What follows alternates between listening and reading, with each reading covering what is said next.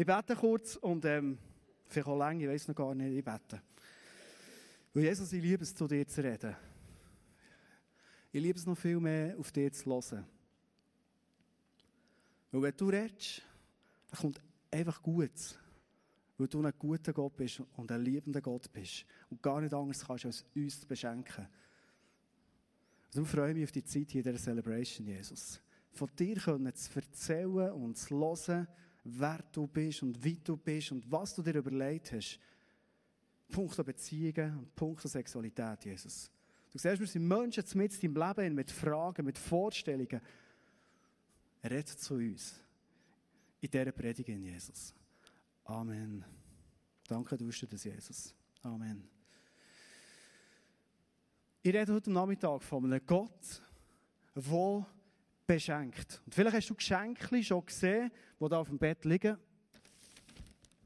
Ich denke, das passt ziemlich gut zur Saison, weil wir stehen kurz vor Weihnachten, gehen nur noch zehn Monate und schon wieder haben die ganzen Geschenke eine riesige Bedeutung. Ich rede von einem Gott, der beschenkt und ich werde heute mit dir über das Geschenk ein paar spannende Gedanken machen, die ich hoffe, die dir in deinem Leben, dort wo du stehst, weiterhelfen. Warum beschenkt Gott? Wir haben gemerkt, in der Serie, wir sind oft wieder ganz am Anfang vorgegangen von der Schöpfung, dann, wo Gott die Welt und uns Menschen geschafft hat. Und dann hat er eine Welt geschafft, und wenn die Natur noch heute anschaust, ob schon das eine gefallene Natur schon ist, also offenbar war es am Anfang noch viel schöner gewesen, müssen wir nur staunen, was es für ein Gott ist. Es ist ein Gott, der beschenkt. Und zwar, wenn er beschenkt, dann macht er das im Überfluss. Das ist Gott, der kann gar nicht anders. Und darum rede ich heute von dem Gott, der beschenkt, weil er gut ist und weil er lieb ist. Was mich aber auch fasziniert an dem Gott ist, es ist ein Gott, der uns, die und mich, und heute Nachmittag werde ich auch die Predigt so machen, als mündige Menschen anschaut. Als Menschen, die reflektieren, die kritisch hinterfragen die denken, die das grosse Bild sehen, die aber auch Details umstudieren können. So sieht uns Gott in diesem ganzen Schenken in. Und das ist im Garten Eden ganz am Anfang nicht anders. Gott hat nicht nur reich beschenkt, sondern Gott hat den Menschen die Möglichkeit gegeben, dass sie sagen können, schau Gott, wir finden dich extrem begeisternd. Aber wir sind ja auch noch Menschen, wir sind einfach so Hampelmann oder Hampelfrauen da drinnen. Du kennst wahrscheinlich die Geschichte, es hat einen Baum gegeben vom Erkenntnis vom Guten und vom Bösen und das ist auch in diesem Garten innen gestanden. Und mit Sex, heute, ist es immer noch genau gleich. Gott beschenkt uns mit der Sexualität. Und Gott sagt dir heute, die Verantwortung, wie du mit diesem Geschenk umgehst in deinem Leben, die trägst du. Vielleicht ist es für dich ein bisschen speziell. Du denkst, ja, aber Gott hat doch so klare Vorstellungen und Kille hat noch klare Aussagen. ICF sowieso, oder?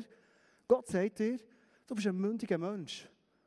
Ich gebe dir das Geschenk von der Sexualität und ich übergebe dir auch die ganze Verantwortung damit. Es gibt keinen Katalog in der Bibel, du alles kannst nachlesen zur Sexualität, sondern ich gebe dir das als Geschenk. Ich gebe dir mit dem die Verantwortung. Was ist denn heute immer noch so, auch Punkt der Sexualität, wie denn im Garten Eden?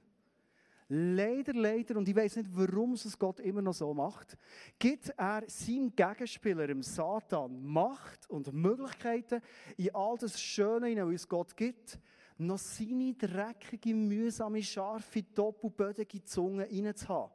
Ich weiß nicht warum, das ist nicht das Thema heute. Aber es ist so, Satan hat zu Sexualität enorm viel zu sagen. Er ruft sogar in die Gesellschaft hinein, Punkt der Sexualität. Ich werde das festhalten zum Start. Der Satan hat mit Sexualität schaffen. Das Schöne, was dahinter ist, nichts zu tun. Weil gut zu schaffen, etwas Schönes schaffen, das kann nur Gott. Satan kann nichts schaffen. Ich glaube, ich gehe sogar so weit, ich glaube, Satan kann nicht mal zerstören wirklich. Vielleicht denkst du jetzt, hä? Ich glaube, weil Satan ein Löwe ist, der Zähne gezogen hat, oder ihm sind Zähne gezogen worden, kann er nicht anders als lügen, uns die ganze Zeit der Birne voll labern mit irgendwelchen Zeug, die nicht stimmt. Und schlussendlich sind es wir Menschen, die oft so Geschenke kaputt machen. Das ist meine tiefe Überzeugung. Du kannst du nachdenken darüber. Ich bin auch noch der Andi, aber ich glaube, wenn ich die Bibel lese, sehe ich das. Und jetzt ist die Frage im Raum, wie geht Satan vor mit dem Geschenk für Sexualität? Was macht er genau? Und jetzt kannst du auch wieder in die Schöpfung zurückgehen und es wird spannend. Er macht nichts anderes, Stereotyp wie im 1. Mose 3. Er macht nichts anderes als am Anfang der Welt. Er schnurrt ins irgendwelches Blech in den Kopf hinein, punkto Sexualität. Ich werde es gerne lesen mit dir zum Start. 1. Mose 3, 1 bis 5. Wie war das bei den Menschen denn? Gewesen? Die Schlange war listiger als alle anderen Tiere, die Gott, der Herr, gemacht hat. In der Schlange ist der Satan. Und er sagt, hat Gott wirklich gesagt, dass ihr von keinem Baum die Früchte essen dürft? fragte sie die Frau. Natürlich dürfen wir, antwortete die Frau, nur von dem Baum in der Mitte des Gartens nicht. Gott hat gesagt, esst nicht von seinen Früchten. Ja, berührt sie nicht einmal, sonst müsst ihr sterben.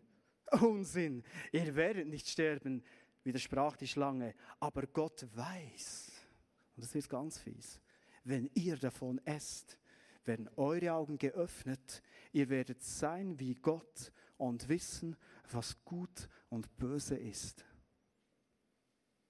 Wenn ich den Text lese, mir Gedanken mache darüber, merke ich, Satan geht heute genau gleich vor. Seine Worte sind manchmal auf die Situation zugespitzt, aber sind immer noch die gleichen, wo es um Sexualität geht. Was? Das Geschenk von Gott, Sexualität? Ja, aber hey, wieso packst du denn aus? Hey? Also, spielt doch keine Rolle, wie es in deinem Leben aussieht, wo du stehst, was auch immer. Weißt du, wenn du das Geschenk nicht so auspackst, ich kann dir etwas sagen, das ist wegen Gott. Gott will dir etwas vorenthalten. Gott will dir irgendetwas nicht geben, was eigentlich schön wäre, weil es ist ja ein Gott. Jetzt habe ich so unter uns gesagt, gell?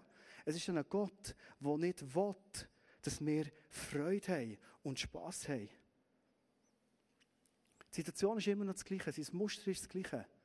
Die Eva nimmt die Frucht, sie beißt rein, ist bei Sexualität genau das Gleiche. Und das Erste, was ist und passiert, ist, die Frucht, die du reinbeißt in die Sexualität, egal wie du sie erlebst, der erste Biss rein, das ist fein, das ist gut. Sonst würde der Sünde gar nicht funktionieren. Sonst hat der Satan gar keine Chance. Aber warum? Weil es Gott geschaffen hat. Gott hat Sexualität geschaffen. Darum ist das gut. Das ist Freude daran, das ist Spass, das ist Lust, das sind Emotionen, das ist Ekstase, all das. Ich will zurückkommen zu dem Geschenk, zu dem Gedanken. Letzten Sonntag die Gedanken rein, die spirituelle Bedeutung von Sex. Und wir haben gemerkt, Gott wird uns das Geschenk geben. Weil er ein Gott vom Leben ist. Er will uns immer Leben schenken. In Beziehungen zwischen Mann und Frau. Aber aus der Beziehung aus ein neues Leben kann entstehen. In Form von neuen Sachen zwischen Mann und Frau. In der Beziehung, aber auch in Form, und nicht zuletzt, vielleicht das Wichtigste, Kind, das daraus entstehen. Er schafft Leben. Und wir haben das letzte Mal gemerkt, der göttliche Gedanke, das ist fast wie früher die Leute in ein Tempo gegangen Du gehst in den Vorhof hinein, oder? Und das ist wie heute, du machst einer Frau, ich rede jetzt als Mann, der Hof. Und du fährst auf lernen kennen und umschwärmen und ein bisschen Distanz anschauen. Du machst erste Begegnungen mit ihr. Und dann geht es weiter. Irgendwann kommst du rein wie in Tempo rein ins Heiligtum. Das ist der, wo du aufs Mal merkst, so, jetzt, jetzt bist du langsam zusammen und du berührst einander zuerst mal, du umarmst einander. Der erste Kuss. Als ich in der 9. Klasse das erste Mal mit einem Mädchen eng umschlungen geslowet habe. Ich spüre es noch heute. ich glaube nicht mehr. Aber einfach, ist mir eingefahren wie verrückt. Jedes Mal in Stechelberg bin, bei diesem Hotel vorbeigehen. Ja, kommt mir nicht jedes Mal in Sinn, aber schon schon in Sinn gekommen. Das fährt ein. Verstehst du? Das ist die Idee von Gott. Wir gehen langsam aneinander her, wir bauen eine Beziehung auf über eine längere Zeit und am Schluss kommt das Allerheiligste, das Geschenk für Sexualität, das uns Gott geben will. Und er sagt, hey, und jetzt genießt das. Und der Teufel ist der, der sagt, hey, hör doch auf mit dem. Schau, Gott ist doch immer noch der gleiche. Gott will doch, dass wir irgendwo einfach nicht die Freude können haben, aber eigentlich könnten auf der Erde und du bist für deine Freude selber zuständig. Hey, go for it, komm jetzt auf mit dem Zeug und du glaubst es, du schaust es an, du fährst einfach aufreißen und sagst, wow, hey, das, das muss ich unbedingt sehen und, und erlebt und weiss was. Und was wir merken, wenn wir in die Gesellschaft hineinschauen und was mich persönlich enorm erschüttert hat, als ich das in Pässe bin und mehr das Privileg habe, mit Leuten zu reden, dass ich merke, aus dem heraus, hey, Leute heute so viel Not. in der Gesellschaft in vordergründig hast du das Gefühl, es macht Spass, Sex. Du schaust Film an und es ist immer nur Spass und Ekstase. Wenn du mit den Leuten redest, die Sex schon viel erlebt haben, dann merkst du manchmal, dass eine riesen Frust, eine Verletzung, Unsicherheit, schlechter Selbstwert und, und, und daraus kann entstehen. Wir sind heute in einer Gesellschaft, in der ich glaube, der Satan ruft einen Punkt der Sexualität und sagt, wenn du nicht aktiv bist wie verrückt, wenn du nicht Erfahrungen sammelst, wenn du nicht die ganze Zeit irgendwelche fast eine Dauer-Ekstase hast und weisst was, du bist niemand mehr. Ich werde heute mit dir drei Punkte anschauen und vor allem die ersten zwei Punkte die sind recht provokativ. Aber wir wollen heute auch viel denken, oder? Okay. Der erste Punkt heisst, es gibt falsch gelebte Sexualität. Männer und Frauen sind punkto Sexualität sehr unterschiedlich. Ich will mit dir kurz in den Clip hineinschauen, es werden ein paar ernste Worte jetzt kommen, lasst uns noch einmal lachen, wenn es darum geht, Sexualität, Mann und Frau. Schauen wir kurz in den Clip.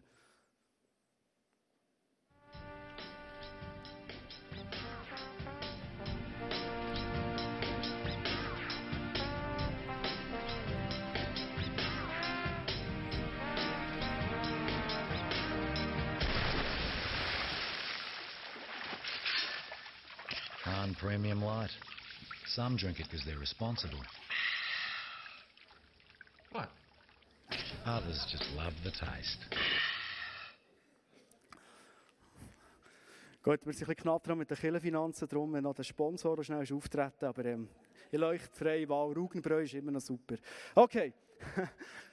Mann und Frau sind so unterschiedlich und darum, wenn der Satan will, dass wir Sexualität falsch leben, irgendwo verreissen, dass wir nicht mehr glücklich sind, uns als Menschen nicht mehr gut geht, geht er anders vor bei Mann und Frauen. So einen grossen Teil. Ich werde heute mit dir ein paar Gedanken machen zu zwei ausufernde Sachen, es um Sexualität und Beziehung geht. Das erste ist mal die ganze Pornoindustrie. Ich werde kurz mit dir ein paar Facts durchgehen, ähm, wenn es um Porno geht. Und zwar, der Punkt ist der, dass wir heute in einer Zeit sind, wo Pornos wie noch nie extrem einfach zugänglich sind. Früher musste in die Videothek, also ich bin nie gegangen, aber früher hätte man auch in die Videothek gehen, hinter das Vorhängli sind die oben und manchmal noch ein bisschen hintergelüsselt. Und, und dann musst du so ein DVD holen und das daheim oder eine VHS-Kassette und daheim anschauen. Heute klickst du ein paar Mal aufs Internet oder heute nimmst du dein Smartphone vor, machst irgendetwas drauf und du bist voll drinnen.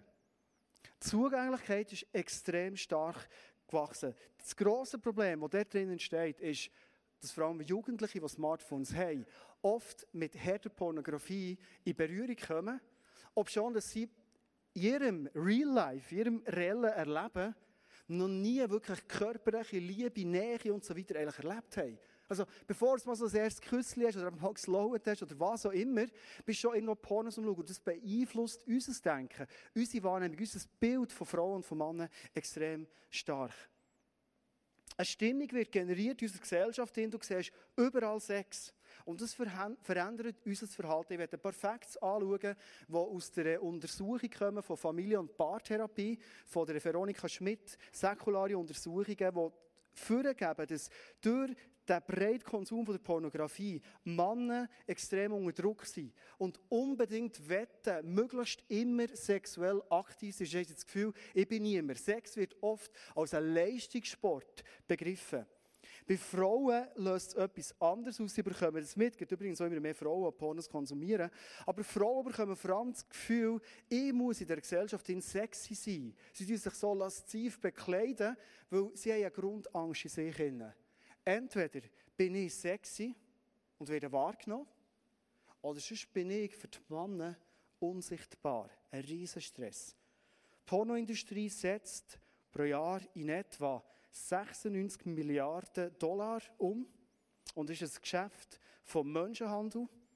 Also all die Frauen, die da lächelnd vor der Kamera irgendetwas machen, ist ein aufgesetztes Lächeln in den meisten Fällen, wo es Frauen sind, die das durch Zwang machen. Es ist Gewalt dahinter und es ist Erniedrigung. Familie- und Paartherapie ist überzeugt, dass Liebesbeziehungen durch Pornokonsum zerstört bis sogar verunmöglicht werden. Paar werden zunehmend unzufrieden, weil wenn sie das sehen, haben sie das Gefühl, bei uns läuft ja nichts. Und sie kommen in einen riesen Stress hinein. Und beide werden unzufrieden. Sex entwickelt sich oft in den Pärchen von etwas, was exklusiv zwischen ihnen war, zu irgendetwas Mechanischem, was sie zusammen so ausleben wollen. Ich werde zum nächsten Punkt kommen. Es ist nicht nur die Pornoindustrie, sondern es geht um die Romantikindustrie. Das gibt es vor allem Frauen etwas an. Und nicht ausschließlich, aber vor allem Frauen. Übrigens, die Industrie, die Romantikindustrie, ist noch grösser, noch finanzschwerer als die Pornoindustrie. Wenn ich von Romantikindustrie rede, meine ich damit, dass sie Haufen Liebesfilme, Promi-Heft, das Promis so für Liebesleben haben, Romantikroman und, und, und. Und verstehst du, ich mache heute nicht das jetzt alles einfach schlecht reden. Und wenn du schon Liebesfilme gesehen und denkst, ich muss in Seelsorge und Buß tun und Big Day und Taufe und alles. Der Punkt ist der, wenn wir Liebesfilme schauen, wird Beziehung zwischen Mann und Frau so idealisiert und romantisiert, dass oft Frauen das Gefühl haben, das ist ein weit verbreitetes Problem, offenbar habe ich mich belehren dass Frauen das Gefühl haben, mein Mann, der weiss doch, was sie brauchen. Also, Rosamunde Pilchen, das ist doch logisch. Schau mich an, kennst du meine Bedürfnisse? Und die Männer zunehmend überfordert sind, weil sie dem gar nicht begegnen können. Und das Problem ist, Beziehung und auch Sexualität, die gehen das erste Mal zusammen in die Kiste und es funktioniert wunderschön wie noch nie. Ist nicht die Realität, wie Beziehungen und Sexualität bei uns im reellen Leben wirklich erlebt und wahrgenommen werden. Die zwei Sachen sind eigentlich nur die Spitze vom Eisberg von falsch gelebter Sexualität. Ich werde einen Punkt noch reinnehmen. Und das ist nicht per se einfach schlecht, sondern er hat auch eine Problematik drin. Und zwar ist der ganze Punkt von der Autoerotik. Also das heisst nicht Sex haben in einem Auto, sondern Autoerotik ist damit gemeint, Auto heisst selbst. Also ich mache Sex eigentlich selber. Und ich habe mit dir ein paar Gedanken vornehmen, die du dir stellen und schauen, wo du da drinnen stehst. Weil der Punkt ist der, die Bibel sagt ganz konkret zur Selbstbefriedigung als Akt eigentlich nichts. Ich weiss, die Geschichte vom Onan und Onanieren und all das, aber eigentlich von, von dem grundsätzlich nichts. Was die Bibel aber sagt, ist sehr viel, und das ist stark verhängt mit, mit äh, beispielsweise Selbstbefriedigung, sind unsere Fantasien, die wir haben. Und ich werde mit dir heute das differenziert anschauen, weil Fantasien, die sind nicht einfach schlecht. Wir Menschen, wir brauchen Fantasien. Wir sind so gemacht, das ist ein Geschenk von Gott, da bin ich überzeugt. Ich glaube, auch in Beziehungen, wir brauchen Fantasien. Für eine Liebesbeziehung irgendwo spannend bleibt, sich weiterentwickelt, Fantasien sind gut. Der Punkt ist es gibt falsche oder auch schlechte Fantasien. Die Bibel redet oft von unreinen Gedanken. Jesus, der zum Beispiel sagt, schau, ich rede nicht von Ehebruch, sondern was ich rede ist, wenn du als geheiratender Mann eine andere Frau auf einmal begehrst in deinem Herzen und du hast Ehe schon gebrochen, also er hat das Ganze noch viel extremer gemacht. Und du merkst auf einmal als Mann, uh, das sind noch eng, die Maschen, oder? Also, es geht um unsere Fi äh, Finanzen, um unsere Fantasien. Ja, es kann in die Finanzen reingehen, zu dem komme ich dann noch. Ähm, es geht um unsere Fantasien. Sind die gut oder sind die böse? Ich habe mich theologisch noch ein bisschen reingeknäult. Was heisst denn böse Gedanken wirklich? Und böse Gedanken heissen, biblisch gesehen, ähm, nein, was heisst unreine Gedanken? Biblisch heisst es, das sind eigentlich böse Gedanken. Es sind böse Gedanken, die nicht böse Pläne schmieden, die am Schluss könnten böse Folgen haben. Das ist die Definition, wo die meisten Theologen einig sind, was unreine Gedanken sind. Wir tun manchmal den ganzen Punkt der Fantasie das Kind mit dem Bad ausschütten und sagen einfach, Fantasie ist per se schlecht. Ich werde dir einen Gedanken mitgeben. Deine Fantasie, die du hast, wie sind die? Haben sie böse Pläne, die böse Folgen haben für deine Beziehung, die du drin lebst? Oder für deine Beziehung, die du mal haben willst, du bist noch Single? Oder sind es Gedanken, die gut sind und gute Fantasien sind? Das ist ein Teil, wo ich dir heute die Verantwortung zurückgebe. Eine Problematik, die wir haben bei der Autoerotik, ist die ganze Situation von Suchtpotenzial. Weil unser Hirn, wenn das etwas positiv erlebt haben, dann will es wieder und will es wieder und führt oft dazu, dass wir süchtig werden. Und das kann eben in die Finanzen schlussendlich auch reingehen, wo es extrem Raum und Zeit und extrem viel frisst von Ressourcen, die wir sonst eigentlich brauchen. Also, unsere, unsere Challenge, wo wir drinnen stehen, wir leben in einer Gesellschaft, in der Sex neu definiert hat. Ich glaube, dass der Teufel dort reinruft. Und die Frage für dich und mich heute ist, wie definieren wir Leute, die sagen, Jesus, die kenne ich, mit dir bin ich unterwegs, oder vielleicht bist du da, du willst Jesus lernen kennen. Wie definieren wir in der Welt innen Sexualität? Kommen wir zum zweiten Punkt. Und das ist vielleicht noch fast provokativer, der Titel. Ich glaube, es gibt einen falschen Umgang von der Kille, wir sind jetzt in der Kille, mit sexueller Moral oder Unmoral. Und jetzt mit dir anschauen, warum. Wenn ich kurz zurückblättere, historisch, viele Leute sagen, ja, wo ist denn in der Bibel geschrieben, eben wegen Sexualität vor der Ehe und das ganze Zeug? Dann, als die Bibel geschrieben war, hat es die Situation eigentlich praktisch nicht gegeben. Der Mann ist daheim bei seinen Eltern, sie schön wohlbehütet. Das Mädchen ist daheim bei seinen Eltern, sie schön wohlbehütet. Beide blutjung, irgendwie vor 20, weit vor 20, 15, 16 Jahre der Dumme. Und irgendwann haben die Eltern einander arrangiert, geschaut, wer da miteinander heiraten könnte. Das hat, du hast bei den Beduinen nicht in eine Beduinen-Disco können und die, die heisseste Brut abschleppen. Sondern irgendwo haben die Eltern geschaut und die romantische Liebe, die ist recht neu. Das hat es früher nicht gegeben. Das heisst, die sind zusammengekommen, haben sich gelernt kennen, hallo, ich bin der Andi, so, ich glaube, hey, heiraten wir, gell? es wird sicher gut. Und ähm, dann sind die zusammengekommen und haben die Beziehung verbauen. Also die sind eigentlich in die Ehe reingekommen und dann haben sie das Ganze ist offen gestanden. Darum war für die Leute immer klar gewesen, Ehe und Sexualität, das gehört zusammen. Die Bibel redet von dem praktisch eigentlich nichts. Und das ist ein kleine Challenge. Wir leben also in einer Zeit, wo die Frage relativ neu ist und darum auch für uns als Kirche das eine neue Herausforderung ist. Also neu. Ist schon ein paar Jahre, aber auf die ganze Zeitgeschichte gesehen ist es relativ neu. Wir wetten als Menschen mit Jesus unterwegs sind, als Mann und Frau Beziehungen bauen, wo wir tragfähig gestalten, Step by Step näher zusammenkommen, zusammen einen Weg gehen, immer intimer werden, immer mehr seelisch und körperlich nackt werden. Bis wir merken, wir haben nichts mehr, was uns irgendwie trennt. Wir sind wirklich ein Fleisch, ein Geist, so in der Bibel steht. Und in dem tragen wir Menschen Verantwortung. Was macht Chile oft in dem Ganzen? Jetzt zum Glück hier noch ein Päckchen, gell? Als ich ein Gil war,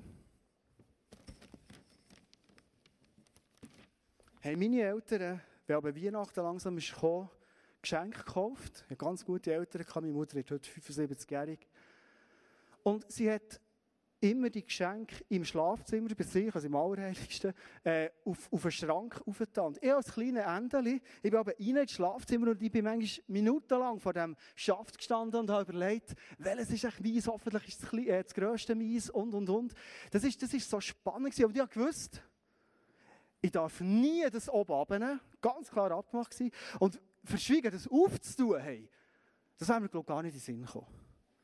Wir als Kirche wir machen oft das Gleiche der Sexualität. Wir uns auf auf Schaft und sagen, äh, gibt es nicht, ist verboten.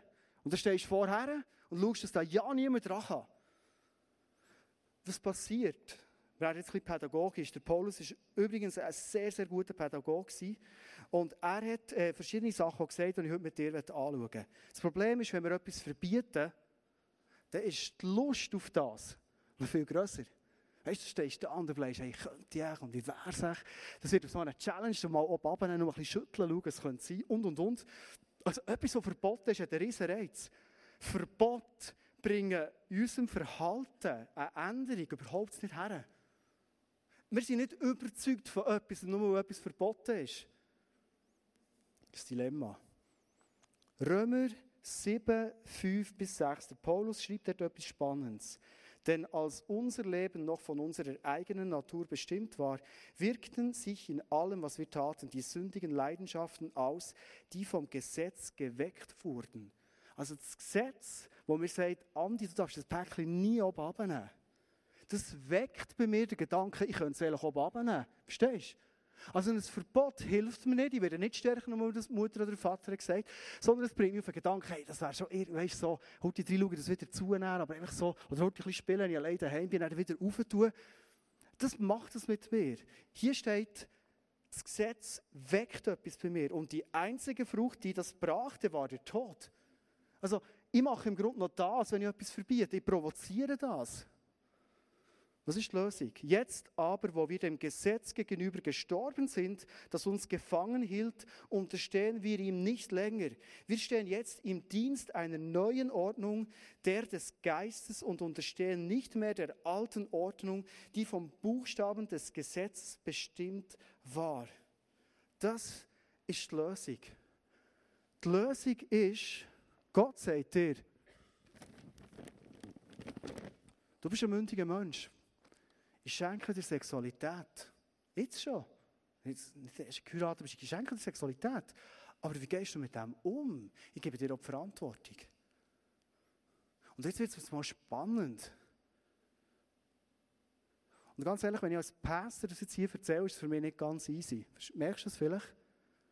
Weil ich gebe aufs Mal etwas, das ich mit Begeisterung, mit Weisen das beeinflussen gebe ich dir zurück, so wie es Gott auch macht und sagt, ich gebe dir die Verantwortung. Was ist die Lösung? Sagt Paulus, wir leben in einem Zeitalter vom Geist. Und der Geist zeigt uns, was richtig ist und was nicht. Wenn du auf die Welt schaust, nach Amerika beispielsweise schaust, mit True Love Waits und weißt was, super Sachen, super Ideen, alles genial. Wir probieren es verbieten, wir probieren Sachen zu überstimulisieren und und und. Das ist alles nicht die erhoffte Wirkung gebracht, sondern der Punkt ist, Gott gibt dir heute das her und sagt, ich gebe dir die Verantwortung. Du hast die Möglichkeit, mit dem Heiligen Geist, der in dir drin ist, du hast die Möglichkeit, mit mir besprechen und den Weg zu gehen. Sebi der Markus vorhin erzählt. Fragen, warum Gott hast du gedacht, dass es so intim ist, Sexualität für uns noch schwierig und Testosteron und weiss was. Und Gott redet ihn und sagt, hey, ich das wirklich so gedacht. Verzichten auf etwas, das ist nicht per se schlecht. Das ist eine super Übung für dein Leben. Hey, da wirst stärker. Ein Mann, können verzichten sagt Statistik, ist ein treuerer Mann. Und wir fragen auch gleich. Gott ist ein Gott, der Verantwortung zuspielt. Und der sagt, du hast den Heiligen Geist. Das Gesetz ist in dir. Ich rede zu dir. Vielleicht denkst du jetzt, huh, wenn jemand nicht auf den Geist lässt und sagt, es gibt einen Freipass, hey, wir können machen, was wir wollen. Der Pastor hat es gesagt am Sonntag, komm, let's go. 1. Timotheus 1,19. Indem du am Glauben festhältst und dir ein reines Gewissen bewahrst. Der Heilige Geist redet oft durch unser Gewissen, unsere Situationen rein zur Frage, die wir haben. Einige haben ihr Gewissen zum Schweigen gebracht und dadurch in ihrem Glauben Schiffbruch erlitten. Schau mal, das Problem. Wenn ich als Pastor die Verbote immer wieder bringen und, und sagen und, und mit Begeisterung und weiss was. Und es gibt Leute in der Kirche und Statistik sagt, dass 50% und mehr von Leuten, die in der Kirche sind oder nach vor der Kirche sind, bereits vor der Ehe Sex hatten. Dann bringen sie dazu, dass sie noch mehr da innen irgendwo sind und das Gefühl haben, ja, wer bin ich denn schon? Und für mich ist auch keine Hoffnung mehr. Und das ist dann wirklich eine schlimme Situation. Ich rede heute von einem Gott, der das Päckchen zurückgibt und sagt, schau, vielleicht siehst du so aus. Vielleicht ist es deine Sexualität. Ich vertraue in dich. Gebe dir sie wieder. Geh mit Verantwortung damit um. Indem du am Glauben festhältst und dir ein reines Gewissen bewahrst. Einige haben ihr Gewissen zum Schweigen gebracht und dadurch haben ihr Glaube Schiffbruch erlitten. Und die Geschichte sind von einer jungen Frau. Sie hat einen Freund, redet mit einer so älteren Person, die reif ist, sagt, oh, ich will unbedingt, oh, weißt, dass wir alles können Sexualität, alles so, also Geschlechtsverkehr und so weiter. Und die reife, erwachsene Frau sagt, ja, besprich das mal so mit Gott. Wenn du das Gefühl hast, in der Bibel ist es nicht klar, besprich es mit Gott. Und sie kommt zurück und sagt, ja, Gott gefragt. Gott hat gesagt, easy peasy, mach, go on. Nach etwa drei, vier Monaten ist die Beziehung wieder auseinander. Der erste Satz, den die junge Frau, der reife Frau sagt, Scheiße, warum habe ich mit dem gepennt? Ich wäre so froh, ich hätte es nicht gemacht. Ehrlich habe ich es gewusst.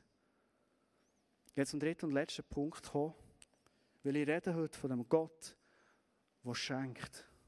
Und wenn er schenkt, ist es ein erfülltes Leben. Ich werde einen Mann auf die Bühne bitten, der kurz etwas aus seinem Leben erzählt. Ich werde das als Schlusspunkt gelten, weil ich glaube, dass er etwas mit dem Geist, mit dem Gott erlebt hat wo du merkst, hey, Gott hat wirklich eine Meinung zur Sexualität und vor allem Gott ist mit seiner ganzen liebenden Kraft, ist er da. Für mich ist es ein Riesenprivileg, dass er so ehrlich erzählt und ich glaube, es ist für uns ein Riesenprivileg. Darum geben ihm einen grossen Applaus. Ben, welcome on stage.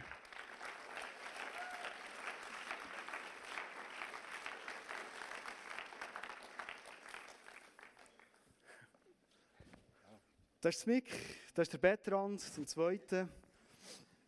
So, mal so unter uns Mannen. He? Genau. Gut. Du hast eine Geschichte, du bist äh, zum Glauben gekommen vor ein paar Jahren. Und ähm, wie ist der Gott kommt ins Leben hin? Das Leben hat einfach irgendwie ausgesehen auch. Also du bist in vielen Sachen mega gut unterwegs gewesen. Kannst du dir ein bisschen beschreiben, was ist passiert? Wie war deine Situation gewesen? Auch Punkt der Sexualität. Genau. Ähm, das ist vor ungefähr fünf Jahren, ein bisschen mehr schon mittlerweile. Geht schnell.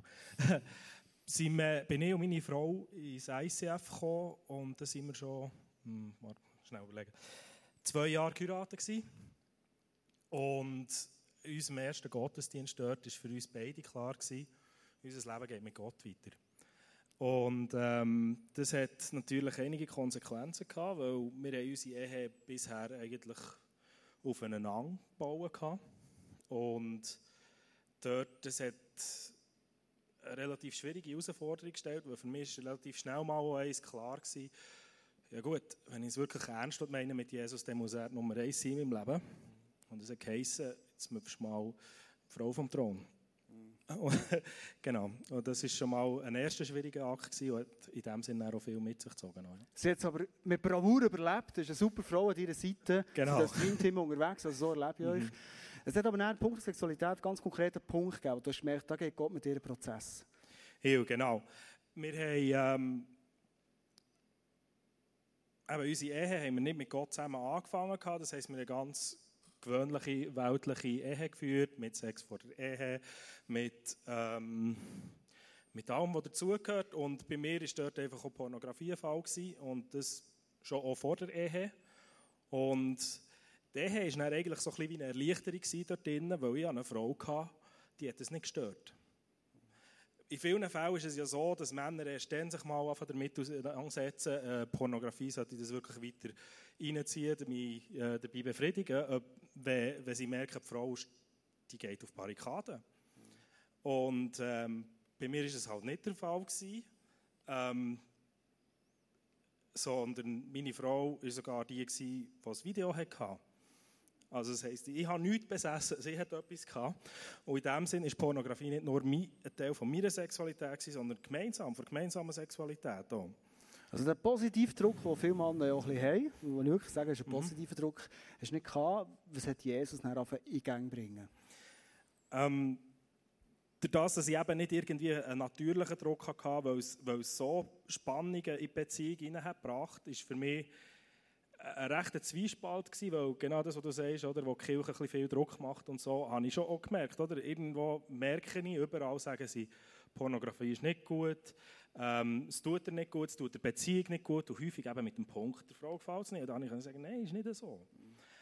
Es hat zu einem gewissen Trag, äh, zu einem gewissen Teil sogar unsere Sexualität beflügelt. Ähm, trotzdem hat jetzt gesagt, dass rückblickend jetzt, ähm, nicht ideal war, wie unsere Sexualität der gelaufen ist. Und ich muss mich einfach besinnen, dass in dem innen, habe ich sehr stark habe ich auch eben im Wort innen gelesen und geschaut, ähm, was, was sagt Gott effektiv darüber. Und ich wusste, okay, Jesus sagt, du sollst andere Frauen nicht anschauen. In diesen Filmen hat es andere Frauen, okay, das ist irgendwie noch logisch. Mhm. Ähm, aber für mich ist das Ganze eben immer noch mit der Selbstbefriedigung oder Autoerotik nicht äh, verknüpft gewesen, ich gefunden habe, ja, ähm, es war so wie ein Paket für mich, oder? Gehört beides zusammen und ich habe nicht, ich es nicht auseinandernehmen und dort drinnen habe ich irgendwann so ein es ist, es ist ums, ums, ums ICF-Weekend in Adelboden dann noch rum gewesen, ähm, habe einfach plötzlich gemerkt, es stimmt für mich nicht mehr. Ich habe nicht irgendeinen Zwang gehabt, das müssen zu machen, damit es in der, in der Ehe wieder besser läuft, sondern wie aus dem Timotheus-Vers. Es war nicht das Gesetz, was mir gesagt hat, sondern der Geist, mhm. wo mir gesagt hat, äh, es passt nicht. Mhm. Ja. Du hast, äh, ich würde gerne, für die finale Phase von diesem ganzen Prozess finde ich auch ganz stark. Mhm. Äh, so etwas habe ich von einem Mann direkt noch nie ehrlich gehört. Du hast mhm. die Pornosachen hinter dir lassen, mhm. der jetzt hinter euch gelassen auch. Mhm. Ähm, du bist aber nicht weitergegangen. Punkt der Selbstverfügung ist zu feuchten Träumen gegangen und dort ist wirklich mhm. etwas ganz Entscheidendes so passiert. Mhm. Genau, also wo ich dort dann den Entschluss gefasst habe, gesagt habe, okay, ähm, sowohl Selbstbefriedigung wie auch Pornografie gibt es einfach nicht mehr. Ähm, du kommst als erstes Mal in einen Kampf hinein, nicht, weil ähm, du musst aus der Sucht rauskommen. Und dann hatte ich so drei Monate lang den Kampf gehabt und ziemlich gleich während diesen drei Monaten habe ich eben einfach feuchte Träume bekommen. Dann habe ich gemerkt, ah super, dann muss ich mich ja nicht mehr bekämpfen, dann kann ich einfach am Abend ins Nest und erledigt sich das von selber. Das Kino läuft äh, selber, gell? genau, ja. Und dann habe ich mich ein bisschen hinter dem versteckt und, und habe dort dann auch das Gefühl gehabt, dass Gott sagt, sorry, das stimmt so nicht. Und habe dann gemerkt, dass selbst bei diesen feuchten Träumen habe ich plötzlich ich habe gemerkt, ich konnte Einfluss nehmen während diesen Träumen und habe diesen Träumen im Traum innen eigentlich den Regel geschoben. Krass. Und dann, eben so nach drei Monaten, ist dann eigentlich ähm, äh, die Phase durch gewesen. und dann, von seitdem an habe ich eigentlich nie mehr Mühe gehabt bist du nach dem extrem konsequenten Weg, wo du selber so bist durchgegangen, eigentlich ohne jetzt in die fremde Hilfe noch in Angriff zu nehmen. Ich werde einen Punkt noch reingeben. Unsere, unsere ähm, sexuellen Triebe, die wir haben als Menschen, sind nicht bei allen genau gleich. Weil wenn ich merke, so eine Geschichte, die Ben erzählt, habe ich bis jetzt noch nie gehört, dass ein Mann wirklich ganz allein ist rausgekommen. Sondern meistens jemand in einer Sucht drin ist und wird es dir mitgeben. Bist ehrlich zu dir selber und nimm Hilfe. Du brauchst Hilfe, bin ich überzeugt. Wenn wir zu einem letzten Punkt kommen, ich finde es mega, mega beeindruckend, wie du im Geist gekämpft hast. Du bist frei geworden, hast Qualität zurückgekommen. Ähm, die Qualität, bei dem würde ich gerne noch bleiben. Du hast mal gesagt, ähm, für mich ist Sex mal etwas geworden, wo Jesus bei uns im Bett sitzt und äh, Jesus sogar etwas zu sagen hat zu unserer Sexualität. Wie, wie sieht das konkret aus?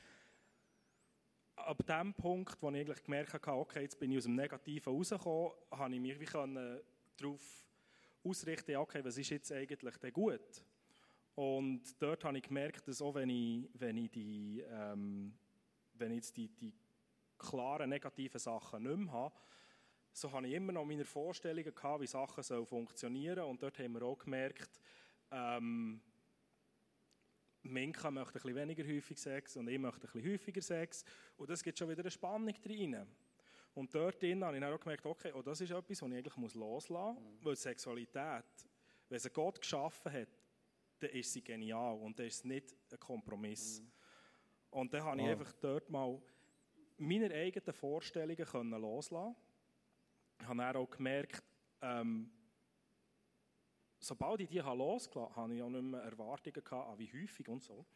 Ähm, und ein weiterer spannender Effekt war, wenn du dann effektiv merkst, dass Jesus wirklich mit im Bett ist. Es ist ein bisschen komisch ausgedrückt vielleicht.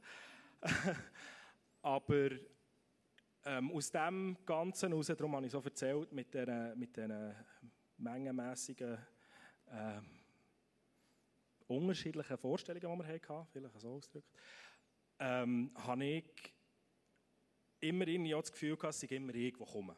Immer, also, also kommen mit dem Wunsch, äh, mit dem okay, Wunsch vom gut. Sex, genau. Erst so zur Erklärung. gut, genau. Und, und das hat dann insgeheim bei mir auch einen Wunsch gegeben, ja, es wäre mm. eigentlich cool, wenn man Minka käme und äh, auf mich zukäme. Mm. Wir verstehen uns, Ben, alles klar. Ist gut, es gehört ein bisschen dazu. Mm. und ähm, Du hast mir erzählt, Gott sei so genau. wie ein Initiator geworden, auch von Sexualität zwischen genau. was mega spannend war. Hast du jetzt zum Schluss noch ein Beispiel? Ben? Genau, das bin ich im Aufgelesen. Ah, super, sorry. und äh, hat... Du hast noch ein bisschen genau, rausgezögert, Genau, ist gut. den Faden verloren.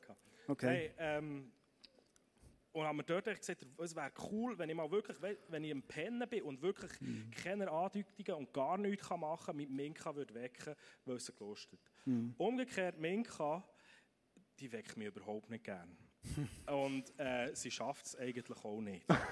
Also ich bin echt wie ein Stein am Fusen, wenn ich mhm. pfuse.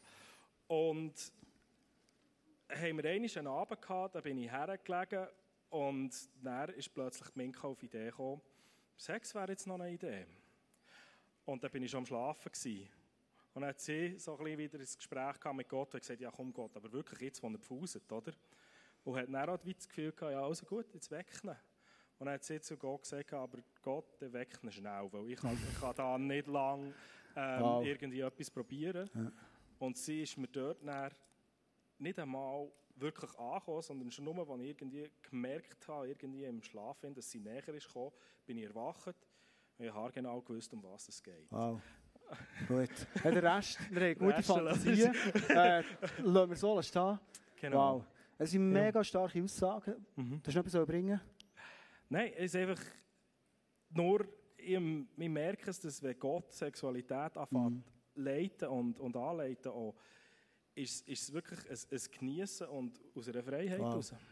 Weil Gott der Gott ist, der schenkt. Leben Genau. schenkt und der Sexualität schenkt. Ja. Wow. Er ist so stark.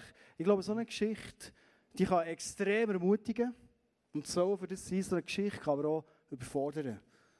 Darum möchte ich das noch einmal sagen. Das ist eine krasse Geschichte und ich glaube, dass Gott in dein Leben hineinredet. Wenn dir Gott aber sagt, hey, nimm jemanden an deine Seite, dass du in Sexualität kannst an einen Punkt kommen, du wirklich willst stehen, mit Überzeugung willst stehen, dann nimm die Hilfe unbedingt in Anspruch. Hey, Ben, danke vielmals für deine Offenheit, also auch Minka in diesem Sinn redet. ist von euch geredet, das ist mir erst jetzt so richtig bewusst worden. Merci vielmals, euch einen Applaus. Danke. Bitte. Ich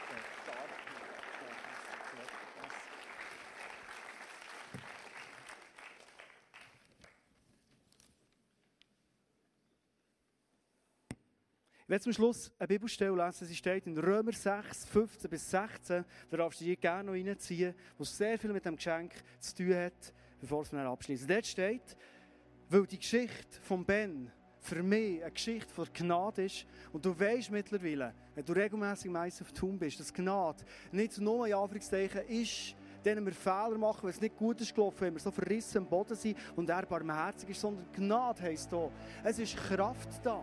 Es ist Kraft da, Sachen zu verändern in unserem Leben. Und was heisst Gnade? Römer 5, äh 6, 15 bis 16. Was heißt das nun? Wenn unser Leben unter der Gnade steht und nicht unter dem Gesetz, ist es dann nicht gleichgültig, ob wir weiterhin sündigen? Niemals. Überlegt doch einmal, sagt sogar der Paulus, nicht nur ich, gell? Überlegt mal hin. Wenn ihr euch jemand unterstellt und bereit seid, ihm zu gehorchen, seid ihr damit seine Sklaven.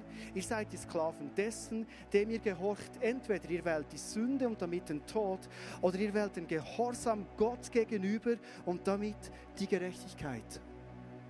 Also Paulus fordert dich und mich raus, zu sagen, hey, entscheid heute Abend du. Willst du weiterhin sündig unter dem Gesetz vor Sünde, das Tod bringt, Zerstörung bringt, Leben? Oder sagst du, weißt, dass ich gehe für Gerechtigkeit und wenn Gott von Gerechtigkeit redet, dann meint er Leben. Hey, lass uns zum Schluss ganz kurz träumen.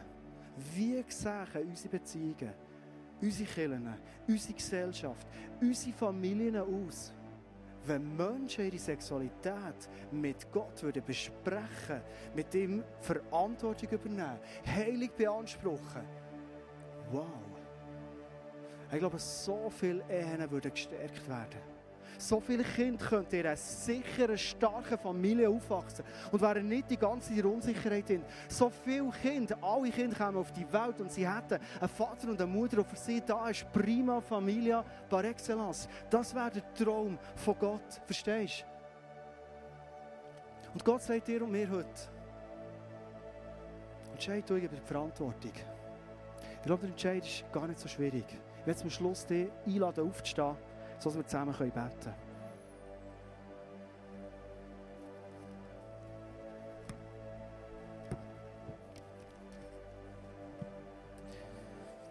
Jesus, ich bin so begeistert, weil du, weil du ein Gott bist, der beschenkt, weil du nicht anders kannst als beschenken. Du bist Liebe, pure Liebe, Jesus. Jesus, ich will dir Danke sagen. Weil du nie der bist, der uns irgendetwas vorenthaltet. Also selbst im Moment, wo wir wissen, hey, braucht Geduld, braucht Disziplin, es braucht eine klare Vision, für was ich gehe in meinem Leben. rein. Es braucht Verzicht. Jesus, dass du reinkommst mit deiner Gnade und sagst, hey, ich helfe dir dabei. Ich liebe es, wenn du dir Ziel setzt und für eine Vision gehst, an Sexualität in deinem Leben. Und jetzt bitte ich dich für jede Frau und jeden Mann, dass du uns deine Gnade zeigst unserer Sexualität. Jesus, wir brauchen dich und wir wollen Verantwortung übernehmen mit dir, Jesus. Weil du für uns und unser Leben das Beste willst. Und Jesus, das wollen wir immer glauben und immer sagen, du willst das Beste für uns. Und darum hilfst du uns dort, wo Sachen wie das Package am Boden, verrissen sind und schwierig sind. Und danke, dass du heute Abend uns das Package neu hergibst und sagst, hey, hier, ich gebe dir es ganz neu verpackt. Ich übergebe dir Verantwortung und ich helfe dir dabei. Jesus, ich bitte dich um eine Gnade, weil ich genau weiss, wenn, wenn wir uns über das Gedanken machen, darüber predigen, wir reden in verrissene Situationen hin. Und heute Abend bitte ich dich, Jesus, dass dort Beziehungen zerscherbelt sind, vielleicht von außen einigermaßen aussehen, aber eigentlich innerlich so viel kaputt ist. Jesus, bitte ich dich, dass die Menschen sich zu dir kehren und ein neues Leben von dir bekommen, Jesus. Also ich bitte dort, wo Sexualität am Boden ist, nicht mehr gelebt wird, Frustration um ist, Missverständnis, dass du mit deinem Leben, Jesus, neu reinkommst. Und ich bitte dich ganz konkret, dort wo Leute denken, hey, das habe ich nie im Griff. Und warum soll ich überhaupt, ob ich irgendwie allein und, und was auch immer.